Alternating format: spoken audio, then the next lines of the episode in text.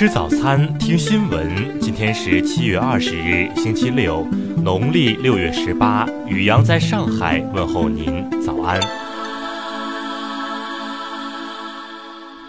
先来关注头条新闻。十八日，美国财政部宣布针对铀浓缩活动实施单边制裁，其中涉及四家中国公司。对此，有记者昨天向外交部发言人耿爽寻求中方看法。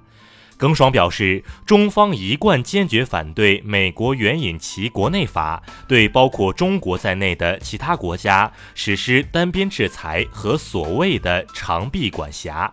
敦促美方立即纠正这种错误的做法，切实尊重各方合法权益。中方已经就上述问题向美方提出了交涉。美方通过单边制裁和长臂管辖对伊朗实施极限施压，是当前伊核问题紧张态势的根源。敦促美方切实回应国际社会关切，回到维护伊核问题全面协议的正确轨道上来。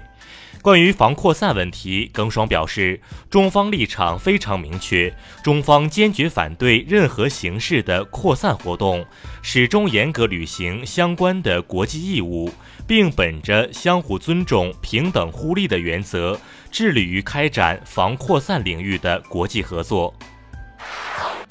再来关注国内新闻，昨天，外交部发言人耿爽就中美经贸磋商最新进展表示。中美双方的牵头人再次举行通话，讨论了落实两国元首大阪会晤共识的问题。为维护银行体系流动性合理充裕，中国人民银行昨天以利率招标方式开展了一千亿元逆回购操作，期限为七天，中标利率为百分之二点五五。银保监会表示，股东人数累计超过二百人的非上市银行，在满足发行条件和审慎监管要求的前提下，将无需在新三板挂牌，即可直接发行优先股。据国家铁路集团消息，今年二季度全国铁路货物发送量实现大幅增长，累计完成十点五二亿吨，同比增长百分之八点零。国家邮政局昨天发布的《智能快件箱寄递服务管理办法》规定，快递员未经同意不得将包裹放快件箱。该办法今年十月一日起实行。昨天下午，河南三门峡一气化厂发生爆炸，目前已造成两人死亡、十二人失联，重伤十八人，现场救援正在紧张进行中。天宫二号昨晚受控载入大气层，少量残骸落入南太平洋预定安全海域。中国载人航天工程空间实验室任务圆满完成，正式进入空间站时代。华为表示，已在全球获得五十多个 5G 商用合约。其中二十八个来自欧洲。今年前五个月，在全球销售一亿台手机，比去年提前大约五十天达到这一数字。再来关注国际新闻，特朗普十八日在白宫说，美军在霍尔木兹海峡击落一架伊朗无人机。伊外长对此回应称，伊朗没有损失无人机的消息。伊朗军方表示，如果有敌对方做出任何错误的行为，伊朗目前在波斯湾、霍尔木兹海峡采取的军事防御策略，可随时转向为军事攻击。当地时间十八日，英国政府官方预测指出，倘若无协议脱离欧盟，英国经济将会陷入长达一年的衰退期。德国总理默克尔十九日表示，碳定价是德国实现二零三零年气候目标的最有效途径。相关政策同时还需要考虑社会平衡。韩国央行十八日决定将基准利率下调零点二五个百分点至百分之一点五，同时把二零一九年经济增长预期由百分之二点五下调为百分之二点二。这是韩国央行时隔三年以来首次下调基准利率。保加利亚国家税务局数据库近日被黑客攻破，致使高达五百万国民的信息外泄，创下该国历史上最为严重的用户数据泄露事故。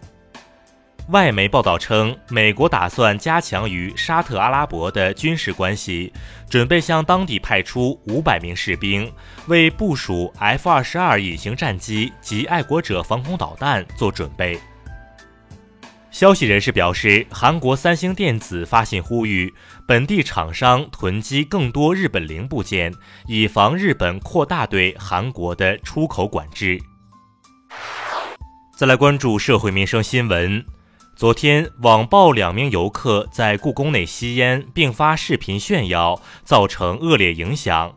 目前，北京警方已经启动调查程序，该视频账号已被封。深圳市福田区一工业园女厕近日发现有暗藏的针孔摄像头，目前警方正全力侦查。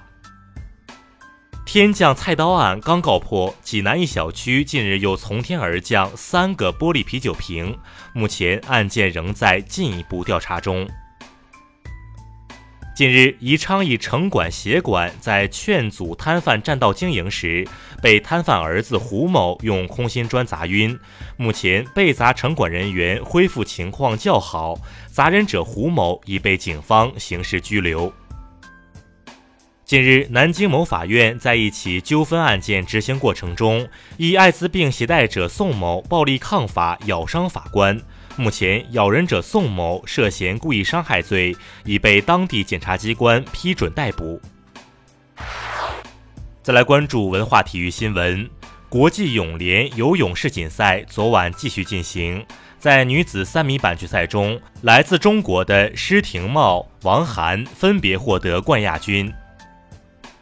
昨天，大连一方足球俱乐部宣布，来自委内瑞拉的前锋萨洛蒙·隆东正式加盟球队。据马来西亚媒体报道，《玫瑰玫瑰我爱你》原唱者姚丽昨天去世，享年九十六岁。法国议会日前通过了巴黎圣母院重建法案。法案确立了重建工程的总体框架，还将成立专门委员会，以确保捐赠的重建资金能够得到妥善使用。以上就是今天新闻早餐的全部内容，请微信搜索 xwzc 零二一，也就是新闻早餐拼音首字母再加数字零二一。如果您觉得节目不错，请在下方拇指处为我们点赞。一日之计在于晨，新闻早餐不能少。咱们明天不见不散。